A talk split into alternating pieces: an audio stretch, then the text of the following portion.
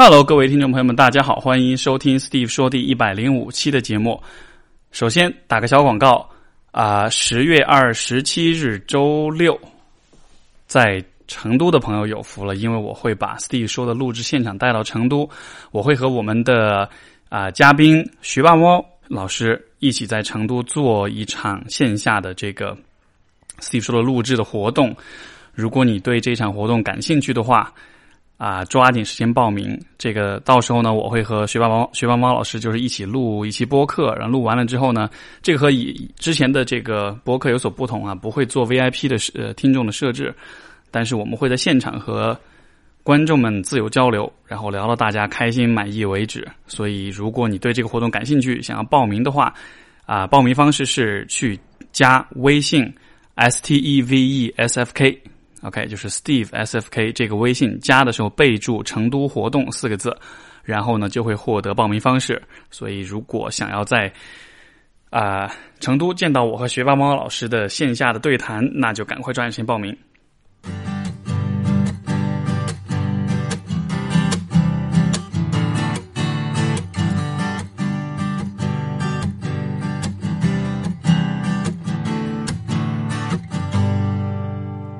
假期结束了，希望大家过的假期都过得还算愉快啊！我自己过得还蛮好玩、蛮开心的，因为啊，从九月中旬开始去美国，连续做了将近应该是三个星期的旅行，在西岸开车绕了一大圈，累计开了得有四千多公里啊！这是一个很有趣的旅程，然后这个过程中也啊看了很多，想了很多，然后思考了很多。其实今天的播客我是有点 迫不及待的想要开始做的，然后因为有有有一些想要跟大家分享的事情吧，嗯，我就首先说到就是放假休假这件事情啊，然后啊，大家传统的方式呢，当然就是说去一个海边啦，去风景优美的地方，然后放松，然后吃喝玩乐，开心这样子的。这蛮好的，我我一点都，我自己也非常喜欢做这样的事情。但是就这一次去美国这一趟旅行呢，其实会给我一些有点不一样的体验，就在于，因为这一趟其实不是去以这种休闲放松为主的，而是以就是去看美国这个地方为主的。然后我印象最深刻的一个点其实是什么呢？就是因为我们在美国西岸玩的话，就是开车走了很多啊景点吧，就是所谓的。像大峡谷啦，亚利桑那的这个沙漠啦，啊，马蹄湾、羚羊湾，就是这样一些，就是都是以这个自然风光为主的区域。然后，尤其是我在大峡谷的时候，就是 这个美国大峡谷是一个，你你到了那里，你会看到这个景色是一个非常宏伟、非常壮观的这样一个画面，因为它就像是地面上的，因为大峡谷实际上是被河流冲刷出来的，啊。从高空、从太空看的话，它可能就像是地面上的裂痕一样那样。但如果你站在大峡谷的边上，你就会觉得那是一个，哇，我也不知道应该怎么去形容吧。所以说，大家如果有兴趣，可以去搜一搜大峡谷的这个照片，你大约就能感觉到。然后，嗯，我当时站在大峡谷那儿的时候，其实有一个特别重要的一个体验，就是说，因为当我看到介绍大峡谷大约。形这么一个壮观的景象，形成于它开始于就就说这个冲刷的过程是一亿四千万年前开始的。之前这个地方是一片荒漠，然后因为有河流科罗拉多河，它持续的流过，经过这么长时间的洗刷冲刷之后，才变成了今天这个样子。所以当时我看到大峡谷这个啊画面的时候，就特别感叹，就是说。一方面，我们看到壮美的景色的时候，会会有那种惊叹、感叹的这种感觉，对吧？可是另一方面，如果你把就是时间这个维度也作为景色的一部分来欣赏的话，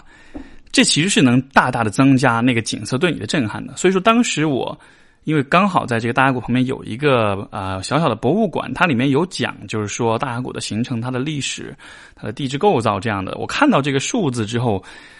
再看大峡谷的景色，其实就，我就是任何的啊非常壮美的、非常宏伟的景色，它都会给人带来一种渺小感。就是你看这个地方这么的大，这么的宽广，它形成的时间用了这么长的时间，相比之下，人就是又小又短暂又微不足道，像尘埃一样，对吧？然后这个感觉其实非常非常的有意思，因为生活中我们在城市当中居住久了，其实很少会有这样的感觉，对吧？我们平时看到的所有的会让我们觉得很震撼的东西，基本上都是人造的，高楼也好，这个体育场也好，或者是。这样的景观，只有当我们走到自然当中，看到那些，而且还不是一般的自然，就是是这种宏伟景观的自然。像比如说，有一天你面对珠穆朗玛峰的时候，可能你也会是这样的感觉哈，就是在这种感觉的围绕和这种啊浸染之下，我觉得这个这个感觉是很有意思的。你意识到，你面对这一切，你面对这样一个宏伟的景色，你会不得不承认，你其实就是很。渺小的是很微不足道的，对吧？但是这个感觉它给我一个很大的帮助是什么呢？就是当你感到渺小跟微不足道的时候，当你知道你自己的存在，也就是这个宇宙当中的一瞬间的时候，当你感觉到这一切好像都这么的短暂和虚无的时候，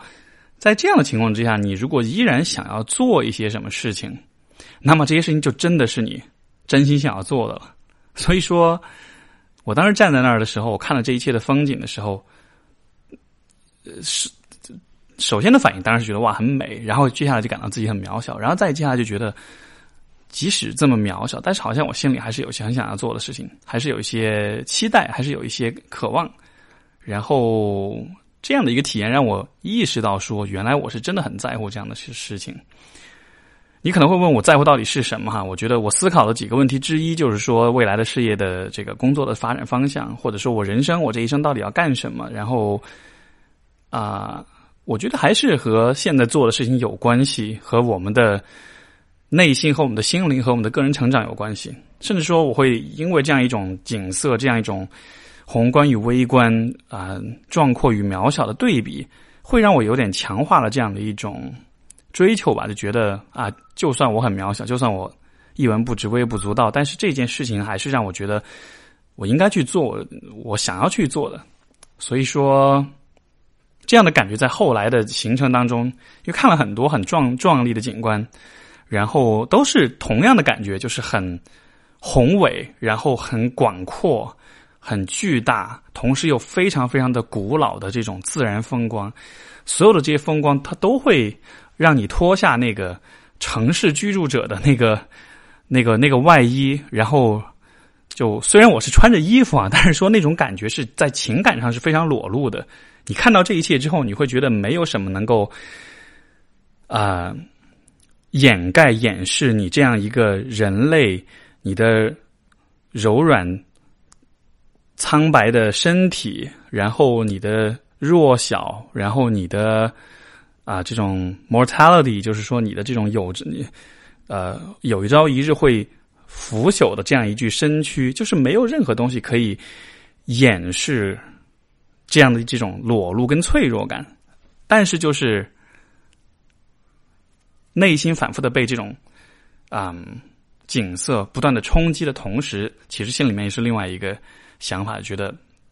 即便有所有这一切的对比冲击，我还是。有一些我很在乎的事情，所以这是其实是这趟去美国玩，我觉得一个意外的收获吧。在这之前呢，像比如说对未来、对工作、对人生，就还是会有一些迷茫，有一些不确定。但是本来去美国觉得就是去看看风光，然后了解一下人文和自然的这种环境，但是最后得到的是这样的一个一种确认，一种对自己的提醒。嗯，这感觉还蛮棒的。所以我觉得就在想说。可能出去旅行的意义也是，啊，意义之一就是在于说，它把你从你原有的生活的环境当中抽离出来，然后让你站在一个完全不同的角度去看待你自己。尤其是当我们去的地方和我们的习习以为常的生活环境越来越不同的时候，我们或许就能够得到越不一样的视角，所以我们看待自己的方式可能就会越不同。这种时不时的把自己从习惯的生活当中抽离出来，看一看自己，看一看自己的生活，我觉得这个是对我来说休假的意义所在吧。但是吃喝玩乐也很重要，也也需要有，但是带着这样一种体验回家，你不会有那种哇又开工了又要工作了的那种焦虑和遗憾的感觉。所以这是这趟旅行的体验。然后顺便再做个小广告，就是我这趟美国旅行开始，我开始做 vlog，就是视频博客。然后其实就是一些很短的几分钟的小短片。嗯，这也是一个除了 Steve 说这个播客之外，我打算持续做的一件事情吧。就它是一个纯好玩、纯分享的这么样一个事情。然后会做一些简单的剪辑，会跟大家分享、展示一些我在生活中看到的一些有趣的事情。啊，最近几期已经已经发了五期了吧？啊，这五期主要是讲美国的一些见闻，但之后啊，我会持续的把美国的一些见闻，包括未来我会在生活中各个方面会拍各种各样的东西，然后。分享给大家，所以也是希望通过这样一种方式，能够，这可能也是一种旅行吧。对于观众们来说，因为你也会看到你的生活中不曾看到的一些东西，然后这反过来，也许也能帮你反思你自己的生活。其实就跟播客也是一样，对吧？我们听自己的播客，听别人的播客，意义就是在于听到不同人的故事，然后呢，每一个人的故事都是一面镜子，它可以帮你更多的看到一点你自己。所以，大家想看这个 vlog 这个视频播客的话，可以去啊新浪微博、B 站或者是腾讯视频搜索 Steve Show，就是播客是 Steve 说，是听我说话，而视频的话就看我看我作秀了，所以叫 Steve Show，然后就可以看到这些小视频，也会希望大家很喜欢。那我们今天的节目呢是。回答这个听众朋友们的来信啊，好久没有做这件事情了，因为之前一直都是各种这个嘉宾们的访谈，然后听呃现场听众的问答，所以说我这积了好多的啊听众来信。大家如果等了很久的话，也就抱歉了，因为现在上百封的信，我可能没有办法一下子都，只能以后慢慢的消化了，慢慢的跟大家分享了。我们今天的第一封信呢，来自一位朋友叫啊杰。他说：“啊，我是国内排名前四九八五的毕业生，但是前六年可以说非常波折。大二之前依靠努力可以勉强支撑，但是大二下抑郁症全面发作。虽然及时就医和参加心理治疗，过程也极端痛苦且没有尊严。但这段极端痛苦的探索，让我第一次认识了自我。毕业后在外企和国内银行做法务工作，但是很快发现我非常不适合这种工作。说实话，法律这个专业本来就是为了。”啊，家人的骄傲让别人夸耀我而选择的。我不讨厌这个学科，但是我从小就知道，真心想做的是创意类的事业。法律的工作，职场的氛围也和我有点反骨，老想创新的性格非常不合拍。最重要的是，我每天都有种我我在干嘛的疑问。啊，我到底是在干嘛？我到底为什么活着？这样活着真真的有意义吗？过年前，我终于啊无法忍受，然后辞职了，在在家全职创作，准备申请啊纽约视觉艺术学院。我因为啊小时候非常全自动，从生活到学业都极端自觉，而且处处以讨好父母为出发。我父母对我非常放养，特别是我父亲，虽然再三告诉我他不需要啊那么多钱，他依然每个月给我足够的钱。啊，工作以后也是如此，我尽量控制自己对金钱的使用。有段时间到了极端焦虑的地步。这次和他们明确了我转专业的想法之后，他们非常抵触，我感到我伤害了他们对生活的安全感。但是啊，我在之前人生各个节点其实都尝试过要转啊，就是转去学艺术设计，均是顾虑父母的想法而放弃了。父母这次又再三 又再三劝说我，认为如果做职业艺术家没有经济来源，我之后也无法为他们养老，我应该在啊法学专业继续深造。啊，甚至父亲为此焦虑异常，大骂我不孝，不为父母着想。但我心里很清楚，我犹豫的路已经走完了，我不会改变我的立场。可事实是我现在在家脱产，终于终归有些靠父母。就算申请上学校，我也要明年才能去上，这一年将会非常非常的焦灼，而父母的状态也确实让我心疼。如果可以啊，请告诉我，不改变立场的前提下，安抚父母的经验。申请的同时，我也想做一些其他的自自由产出啊，自由职业产出。可以的话，也请介绍一下 Steve 作为自由职业者的起步时的经验。OK，大概是这样一个状况。我觉得有两个点想回应。第一个就是说，你未来这一年的这种焦灼啊，我会把它看作是什么呢？我会把它看作是你必须得付出的代价。我们总是会有一种幻想，觉得做自己喜欢的事情就会一帆风顺啊，顺顺利利这样的。可事实上就是，不不管你做的是你喜欢的还是你不喜欢的事情，都会有挑战。就是做喜欢的事情和困难这两困难程度这两件事情从来就不挂钩的。我们很多时候会觉得啊，我做我自己喜欢的事情，那就应该不会那么的难吧？应该会少很多挑战，应该会很顺利，对吧？如果当你这么想的时候。那么做自己喜欢的事情，反而就成了逃避生活挑战的一种借口了，对不对？所以我觉得，嗯，应该怎么说呢？很多的时候，做自己喜欢的事情，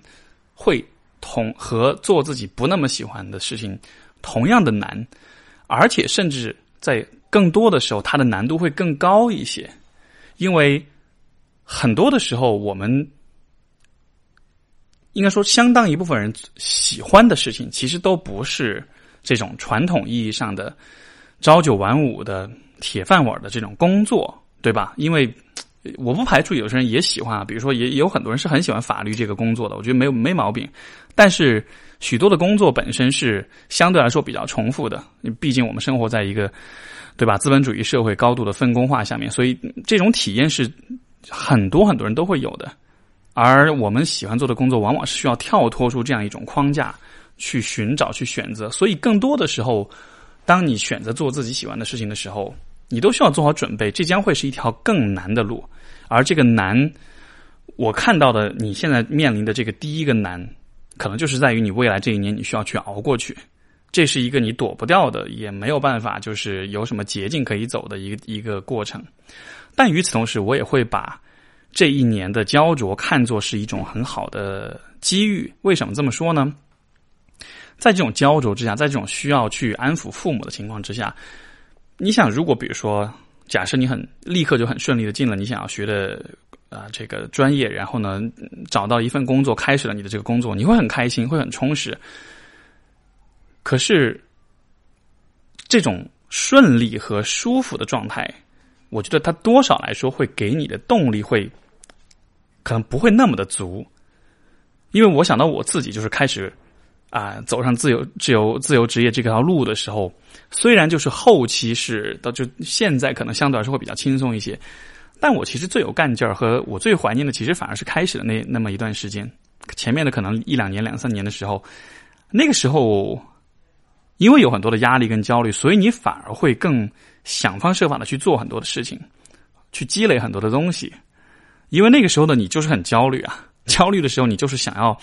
随时随地都想要做一些什么，所以你看，比如说现在你需要去面对父母这样的啊一年的时间，对吧？那你可以去做的，比如说这个大的方向，他未来的就业是什么样子的？他有什么可能的方向？他有没有什么这个行业有什么新的趋势？然后他有没有可能和其他的专业有一些跨界的合作交叉？有没有可能你在这个行业当中的软技能或者你的知识跟能力是可以应用到一些你其实之前没有想到的方向上去的？有很多人问我，比如说走进心理学这个行业应该怎么办？然后大家进来的时候一就是清一色的都是问要怎么成心理咨询师，但实际上心理学的应用太广太广，而且现在有很多的方向跟领域，很多人不知道，但它的确是存在的。所以我猜，就是像这种创造性的行业工作，也应该是有类似的啊，像比如说广告创意，这就也可以是一个可能的方向，对吧？就是。一个行业是有很多的很细分的分支，有很多你没有看到的东西。这些东西入行久的人他看到了，和刚刚入行没有看到的人，这两个不同的视角看同一件事情，他的那个啊理解跟感觉是完全不同的。所以我觉得这也是你这一年可以去做的一件事情，就是既然你有这样的时间，你也有这样的焦虑和压力，那么你不如好好的去提前探索一下你接下来的路要怎么走。因为如果你就只是很顺利的申请了这个学校，马上要去读书了，你可能不会想这么多，你只是会进到学校里面去读书，然后去找工作、去就业这样子的，对吧？但是你就少了一个这样一大块的时间去专门的去探索、去发掘、去了解这个行业了。这样的一些对于行业的知识的了解，这个在长远来说是会非常有价值的。所以，这是我觉得。接下来的这一段时间，嗯，这是一种机遇。另外一方面就是关于父母的这个部分，我觉得就是很多人会有一个误区，就觉得父母是顽固的，对吧？越老越顽固这样子的。父母其实很简单，就是你的父母，我猜也许是六零后左右吧。所以说，上一辈人其实他们其实是蛮简单的，他们需要看到的就是确定的、清晰的东西。比如他们为什么认为法法律好？呃，法律学专业很好，对吧？因为这专业很成熟，它的这个架构也好，它的职业路发展路径啊，它的待遇各个方面很清晰、很明确，这这是能够很容易理解的一个专业，所以他们会认为这很好。想象一下，如果比如说法律专业没有那么的热门，而且比较小众，而而视觉艺术的这个专业是大家比较多去创去从事的，那你父母是不是更会更支持你去？读视觉艺术，而不是去读法律，对吧？所以我想表达意思就是说，父母不是因为法律这个专业或者这个就是某一个特定的专业，他认为真的适合你，才来让你去读，而是因为他的理解范围之内，这是他认为最相对来说比较熟悉、比较了解的专业。既然如此，你需要做的事情，其实这也是和第一点结合起来。为什么我鼓励你去对你的行业进行调查？因为你的这种调查、这种研究。也是反过来可以成为一个去安抚和说服你父母的很好的素材。当你对这个行业很有信心、很确信了之后，当你可以清晰的告诉你的父母，我毕业之后有哪些、哪些、哪些方向，这些方向现有的工作是哪些，他们的在什么什么样的啊职位、什么样的收入啊，以后的发展前途是怎么样的？当你能够把这些事情、把这些证据清晰的罗列出来的时候，父母是不会反对你们的，因为。像我刚才说的，父母是很简单的人，他们需要的就是很清晰、很确定、很让他们感到安全的东西，对吧？所以这是我觉得，啊，不光是你，我觉得任何一个想要做自己喜欢做的事情的人，你在处理和父母的这个关系的时候，我认为这是你的职责的一部分。你选择了一条父母不熟悉的路，同时你又要依赖或者说在一定程度上接受他们的支持的话。那么你就有必要，或者说有义务，让他们更多的了解这条路是怎么回事，而不是说就只是单纯的年轻气盛的说我要做这件事情，你们什么都不要管，什么都要都不要问，就给我钱就好了，对吧？换了我是我是我的孩子这么去做，我可能也不会太乐意。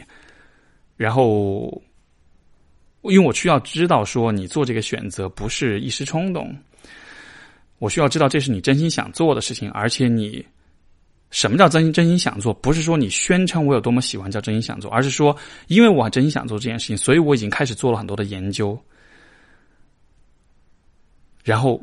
做了很多的交流，和很多的同行或者是前辈或者这个行业里面的人有了很多的对话。我做了所有这一切实际的行动，做了这一切之后，你才能真的向父母证明说，你看我是真的很想做这件事情的，对吧？因为许多的年轻人觉得我强烈的。表达宣称我要做这件事情，他们就认为这就是一种足够好的一种证明了。可是，你看，我们就像是谈恋爱的时候，一个人说我非常非常的爱你，他说一千遍一万遍，但是如果他行动上没有什么表现的话，你会相信这样的话吗？所以你看，其实就人都是人性都是相通的吧。当我们在看伴侣是否爱自己的时候，更重要的是要看他做了什么。而当你希望让父母看到你的决心。嗯，理解你、支持你的时候，我觉得也是同样的道理。所以说，这是我觉得在接下去的一年你可以做的事情。然后，你也需要看到，就是你对于这个专业、对于这种方向的这种热爱，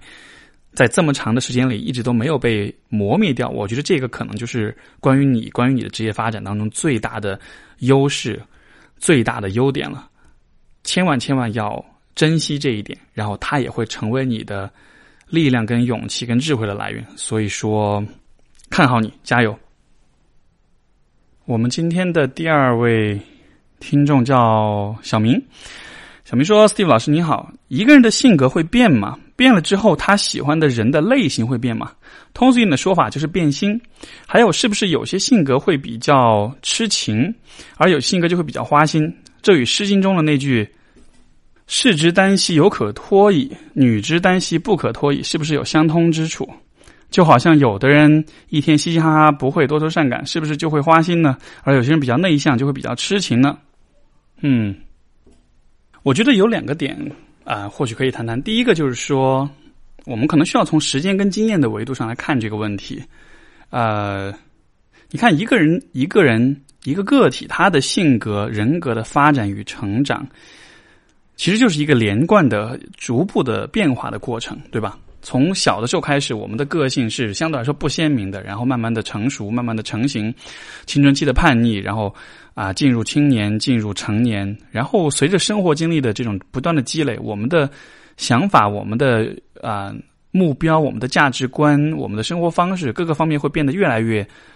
啊确定，越来越定型，越来越成熟。与此同时，我们喜欢的类型也就会变得越来越确定，或者说。相对来说是比较容易描述、容易预测的，对吧？所以说，当你说喜欢就是一个人的性格会变，喜就是喜欢的人会变吗？我觉得这个真的要取决于你是在人生的什么阶段看这个问题。如果你是在比较年轻的时候，包括你的情感经验比较少的时候，这样的情况下，我觉得是人喜欢类型是会大概率会有变化，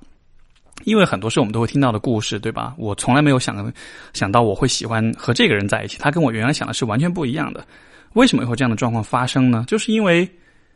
很多时候人对自己的认识其实是一厢情愿的，但真正决定我们选择的是我们遇到了一个人之后的体验、跟感受、跟反应。而有的时候这些反应不一定是我们在事先就可以很清晰的去预测、去预知的。所以说，人的这种成长跟变化，人的性格的复杂性，很多时候都还是会让我们有。感到惊讶的，所以我觉得，因为有这样的一个角度存在，我觉得一个人喜欢的类型是否会变这件事情，怎么说呢？你越年轻，你的情感经验越少，你变化的可能性就越大。另外一个点就是说，你说到痴情跟花心这样的两个词，我其实从来都觉得这样的标签。因为大家听节目可能听久了会知道我对标签的看法，就是其实标签是一种怎么说呢？有点偷懒的一种认知方式。我们会觉得一个行为我看到了，我给他贴个标签，对吧？一个一个男生认识很多女啊女性，或者他谈过很多女朋友，我们就跟他说啊这是花心。可问题就在于，你面前放十个花心的人，你给他们贴上同样的标签，但如果你去了解每一个人的故事。经历他的心路历程，他的想法的话，你会发现，其实每一个人，啊，他花心的原因可能都是不一样的，每一个个体都是非常独特的。所以说，用一个标签去描述你看到的许许多多的行为，这本身就带着一种很大的啊风险在里面，就是你会过度的简化一啊一些其实各有特色的一些行为。所以，当你说到痴情和花心。并且把它和性格的内向外向联系在一起的时候，我觉得这样子的联系可能它可能不太是一种比较有助于你去看清楚世界的一种思维方式吧。我觉得更好的一种角度可能是说，首先你需要问问看你自己，对于你来说什么是花心，而什么又是痴情。当你变成什么样的人的时候，你会觉得自己是个花心的人，或者是一个痴情的人，对吧？如果你在问的、在思考的是关于别人的事情的话，因为我这个这个小明写这封信，我觉得可能是，也许是和别人有关系啊。也许你是在面对一个你喜欢的人，然后可能你跟他的性格有差异，然后你们可能你不确定你们是否能走到一起，但是你可能又希望着他以后也许会改变。就我脑补一下，我觉得在这样的情况下。更好的方式不是去定义这个人花心或者内向，而是去了解说这个人他的看上去花心的这样一种方式，或者是痴情的这样的一种状态，他背后的故事是什么？我举一个稍微极端一点的例子，就是开放关系或者多角关系。呃，每应该说，很多人可能都会对这种这样的关系会有一种带有一定程度的幻想，觉得哇，这应该很棒，我可以自由的谈恋爱，对吧？但实际上，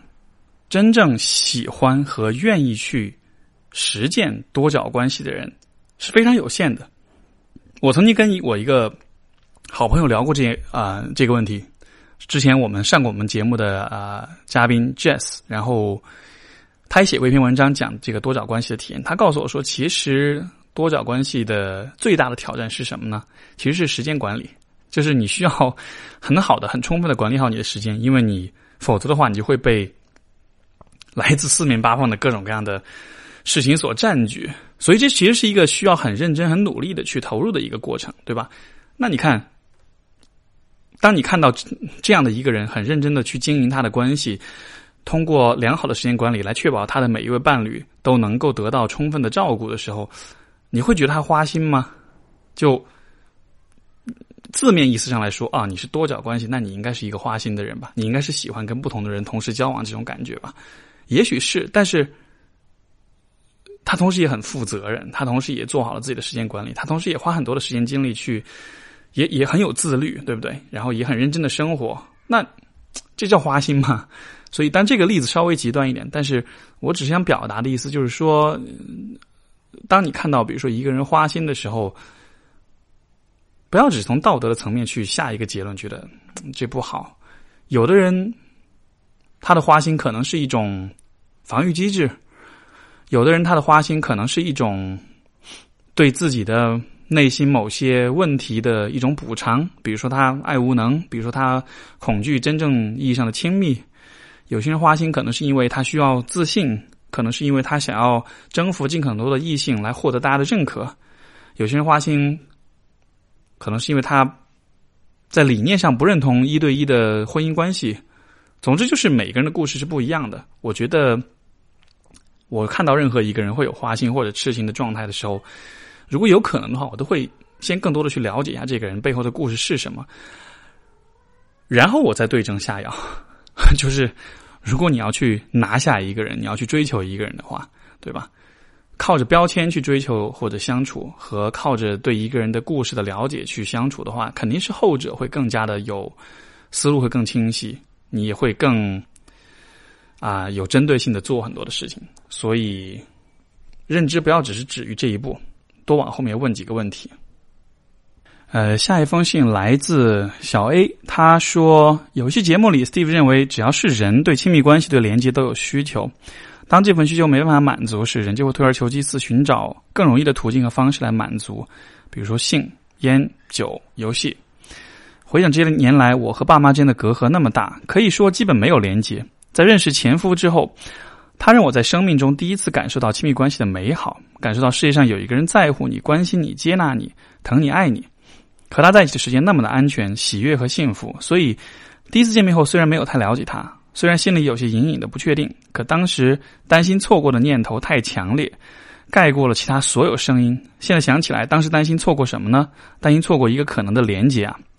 可是这种连接始于心灵，也止于心灵，因为我们之间没有性。准确的说，是我面对他没有性的欲望。他是个身材匀称、肌肉结实的男人，我却没办法对他张开双腿。准确说，我也并不是完全没有性的需要，虽然不是那么频繁，但偶尔也会在梦中感受到下体渴望被插入。有时候梦里也会实现高潮。在法国遇到迷人的男同事，也会幻想和他做爱。啊，激吻的场场景，只是这些没有在前夫身上实现。他曾愤怒地说：“我和他拥抱、撒娇的方式像个小女孩，而不是个女人或者伴侣。”也许因为我在他身上投射的是对父母关系的渴望。可是他哪些方面让我联想到父母呢？还是因为一个人必须先满足原生家庭的亲密感之后，才能有两性亲密关系？或者一个人会优先追逐和选择能带来原生家庭亲密感的交往对象？然后我们离婚了，平和的，没有财产纠纷，没有鸡飞狗跳。办证的那天，按要求拍个人照，他看到我头上的白发，又习惯性帮我拔掉。以前我们关系亲密时，他常常做这个动作，一边拔还一边皱着眉头说：“心疼死了。”（括号写到这里，我泪流满面，而我很久没有因为想起他而哭了。我觉察到内心充满内疚和悔恨，心里想起无数个对不起，为自己没有做到一个妻子应该给予的。沟通、理解和支持，为自己使他失望，为自己没有珍惜来之不易的连结。我轻声念起灵基县里学的“我爱你，对不起，请原谅，谢谢你”，尝试向自己表达爱意和歉意，然后情绪渐渐平复。括号完，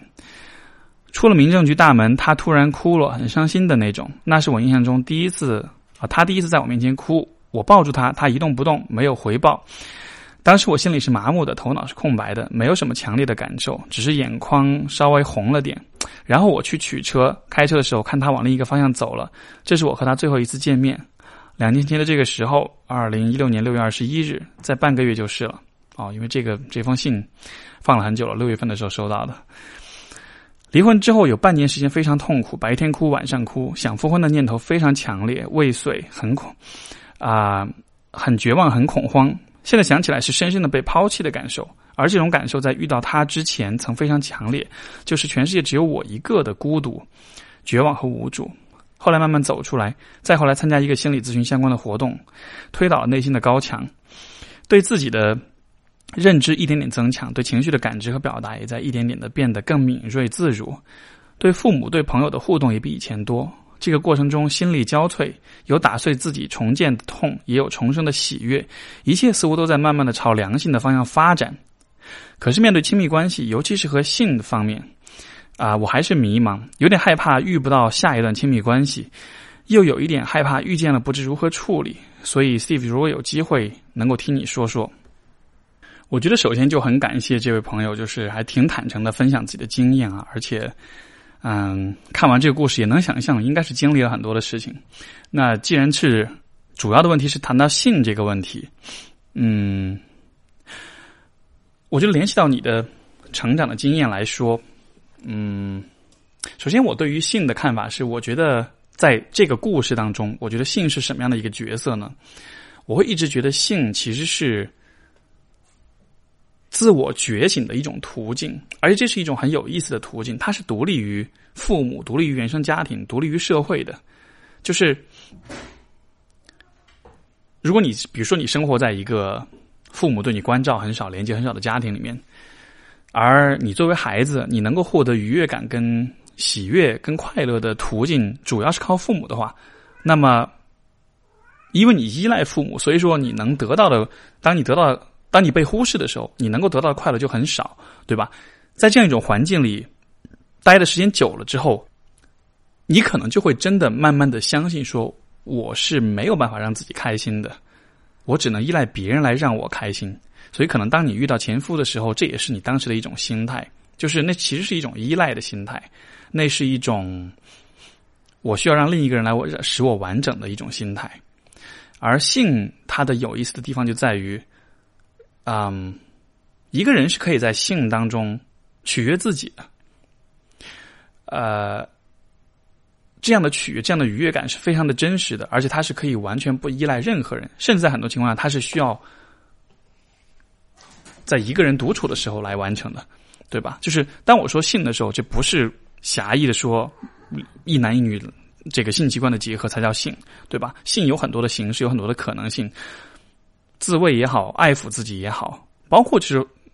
性幻想也好，其实这些都是性的一部分。所以，就是你能够从许多性的体验、跟行为、跟活动当中得到愉悦感。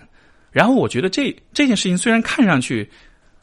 可能传统观念觉得很肮脏也好，很很羞愧也好，很羞耻也好，但从我的角度，我觉得它有一个非常重要的意义，就在于它是可能关于人的一个。是一种非常真实、非常鲜活、非常清晰的证据，证明每一个人都是有可能让自己开心的。没有人是需要百分之百完全的依赖别人的，对吧？所以我觉得性在一个人的成长过程中，他就是扮演这样一个角色。我们在从小到大逐渐的发现自己的性，发现自己的情欲，发现自己的生理需求的这个过程，同时也是一个我们的自我变得独立、变得成熟的过程。所以说，人的这个在性方面的成长和体验的积累，和我们的人格发展其实是同步的，或者说，他我认为他应该是同步的。可是，对于嗯，就是对于小 A 来说的话，可能因为从小父母对你比较多的忽视，所以说，当你看到你自己的时候，你更多看到的就是小孩子的你被忽视的那种孤独和那种痛苦。对吧？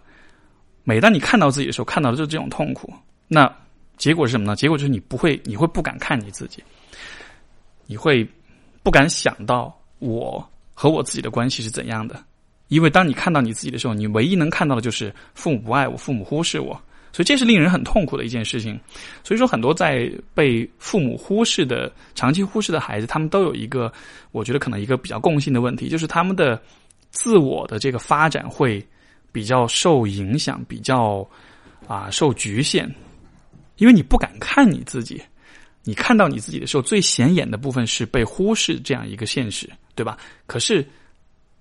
就是如果没有被忽视的话，我们其实是可以看到自我的很多很多的方面的，我们的想法、我们的感受、我们的渴望、我们的对事物的兴趣、我们对人生的这种期待跟啊热爱，就是有很多的部分。是可以看到的，而如果你看到这些部分，你花相应的时间精力去投入、去发展他们，那么逐渐的，你的自我就会形成一个，你就会建立一个相对来说比较完整的、比较成熟的自我。可是因为有这样的忽视，所以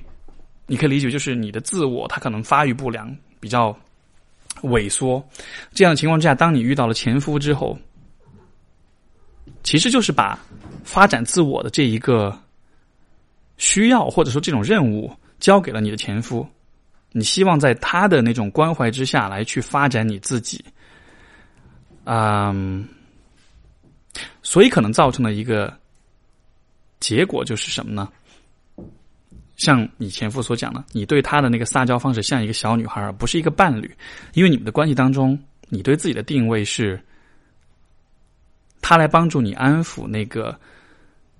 孤独和孤立的那种痛苦，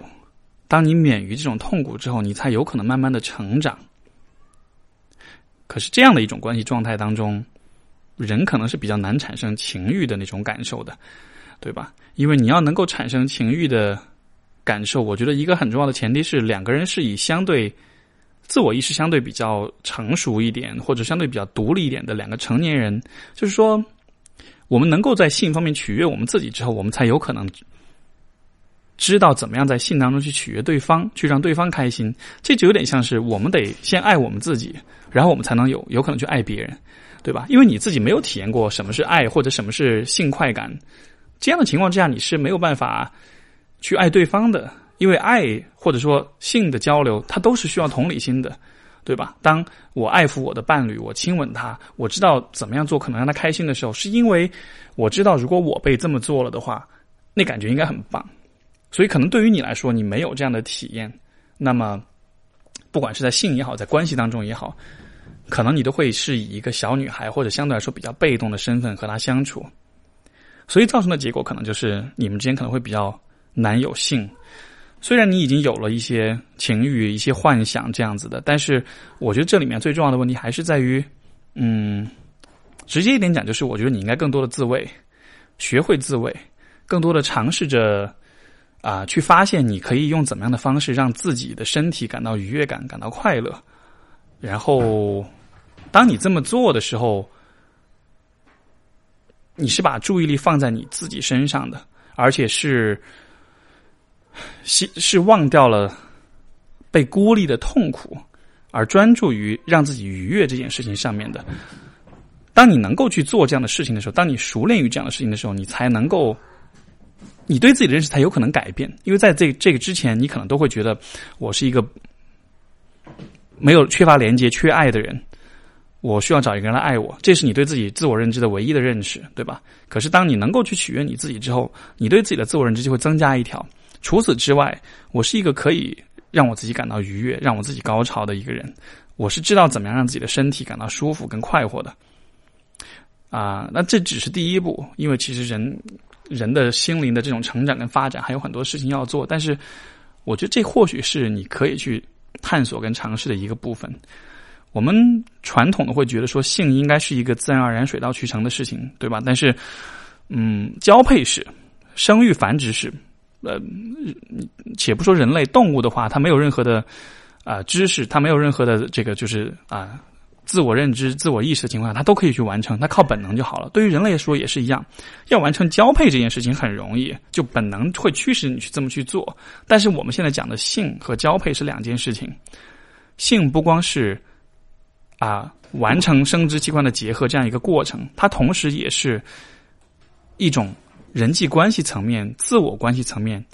一个很微妙、很有趣的一种体验，也涉及到。一个人的想法、跟心理、跟动机、跟生理等等很多方面的东西，所以说，我觉得这是一个需要额外的花努力去探索的东西。嗯，我也会觉得这个部分的探索也会给你的自己的这种人格发展、成长带来一些推动、一些帮助吧。我们如果说的大一点，“sex is power”，性即权利。当每一个人都能够充分的认识到说我自己是有权利和能力让自己愉悦、让自己开心的时候，这是一个非常赋权、非常 empowering 的一件事情，对吧？每一个个体都会看到说，原来我可以不依赖任何人，就在性的方面让自己开心，或者说我可以用合适的让自己和别人互惠的这种方式得到性的满足。当我们能够做到这样的事情的时候，我们的人格发展，我们的成熟度肯定是会在一个很高的水平上的，所以这是我对于性的一些理解吧，希望对你有帮助。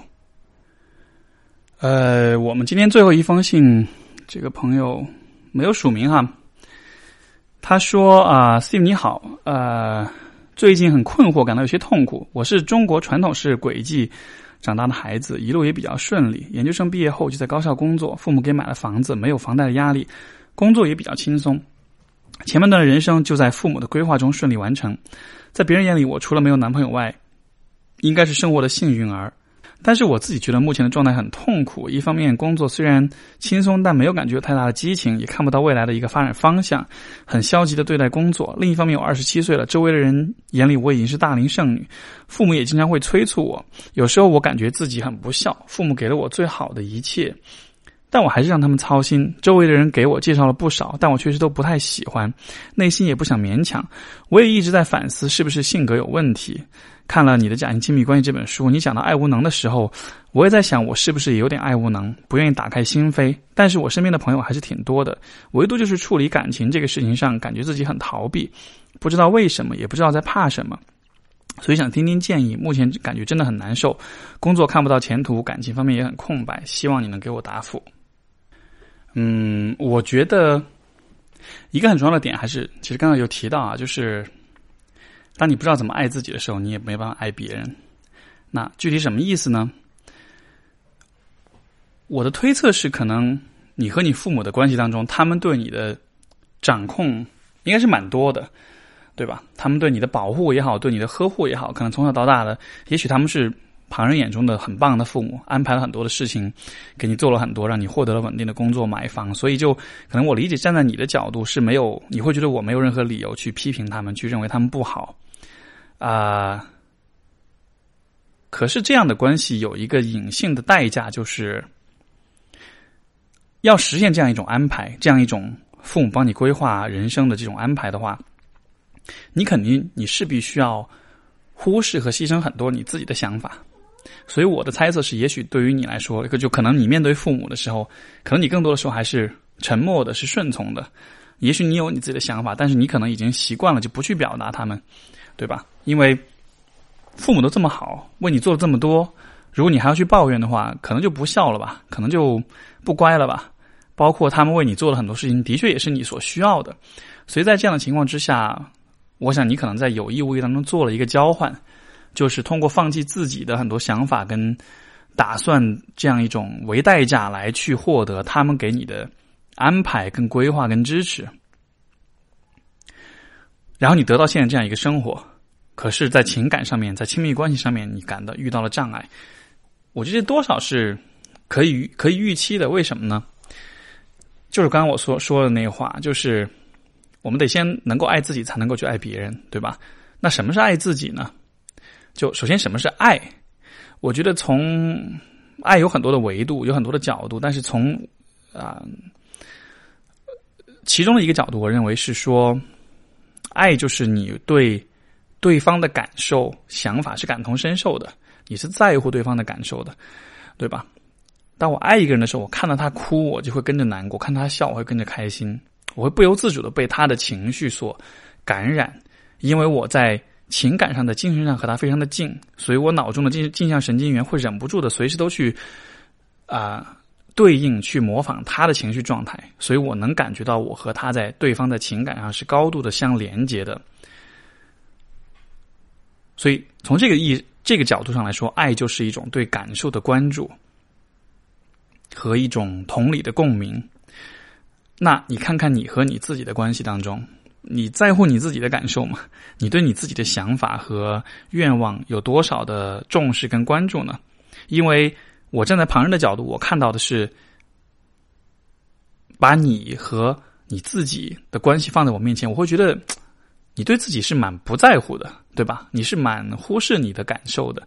你是蛮就你是不那么重视、不那么珍惜你自己作为一个独立的个体的很多事情的。你在很多情况下，你是更多的是把决定权放，就是拱手让给父母。所以，如果从这个层面来说，我会觉得，也许你和你自己的关系，在这个意义上，这种自爱可能是相对比较少的，就或者至少说，自爱的这一个方面、这一个层面来说是比较有限的。那在这样的情况之下，你再去看你和别人的亲密关系的话，我担心可能会出现的一个问题就是，因为对于你来说，就是人是怎么知道亲密是什么的？我们是怎么能怎么去啊了解亲密感这个东西的呢？我们肯定是通过经验，对吧？而这种经验来自三种途径：一个是我们和自己的关系，一个是我们和父母的关系，一个是我们和就是情感伴侣的关系。现你现有的经验是。你和自己的关系，跟你和父母的关系，而在这两种类型的关系当中，好像亲密感都是非常有限的，因为我们刚才讲爱的这个缺失，对吧？你对自己的这种在乎的这个程度比较不够，所以这个时候要让你去和别人建立亲密关系，我觉得这就是有点是会有点强人所难吧，因为这意味着你要去做一件超越了你以前经验范围。的一件事情，就是你没有体验过爱、跟在乎、跟亲密，然后这个时候，嗯，结婚的需要去要求你要这么去做，要求你要得到一个美好的关系，就像是你从来没有吃过某种菜，但这个时候需要让你去做一份这个菜出来，而且味道需要很地道才行。我觉得这的确会比较困难一些吧。所以说。其实，当说到人的，就是当说到亲密关系，很多亲密关系的问题的时候，我觉得本质上我们都还是在说我们和自己的关系，都是还是需要去向内去找这个答案的。所以，当我看到你担心自己是爱无能的时候，你没办法敞开心扉的时候，我倒是觉得这是一个比较好的机会，先去审视一下你和你自己的关系，去看一看，就是啊。你希望找到一个很爱你的伴侣，对吧？那么你可以问问看自己，你希望他怎么样对待你？你心目中理想的伴侣怎么样对你会让你觉得很被爱？然后你再看看你自己有没有可能用这样的方式对待你自己？你有没有做到？你做到了几分？如果你对待自己的方式很糟糕，而你又希望伴侣对待你的方式很好的话，我觉得大约就意味着。亲密关系是相对来说比较难去建立的，因为我们很难去追求和实现那些我们从来没有体验过的东西，所以这也是为什么很多亲密关系的咨询，其实就谈到最后，其实都是和自己的关系。那我觉得，感觉你可能啊，也许在情感上，在心理上，也许也相对单纯一些，可能是时候做一些更深入、深入的思考。然后，甚至我会说，你可能需要就是多经历、多尝试一些事情，多冒些险，包括多犯一些错误。有的时候，其实失恋了、犯错了啊，那种痛、那种痛苦的感觉，反而会驱使着一个人更多的思考，反而就会有了更多的成长。如果之前一直很顺利，没有经历过什么挫折的话。反而不太会看到自己身上的那些自我认知的那些盲点，对吧？当然，我不是说要让你故意去犯错，但是我觉得，也许之前的生活一直都是按照你父母的风格，一直都是 play safe，一直都是比较安全的去做一切的事情，所以缺少了犯错的体验，错误带来的那种纠正性的反馈，你可能比较少的接收到。所以说，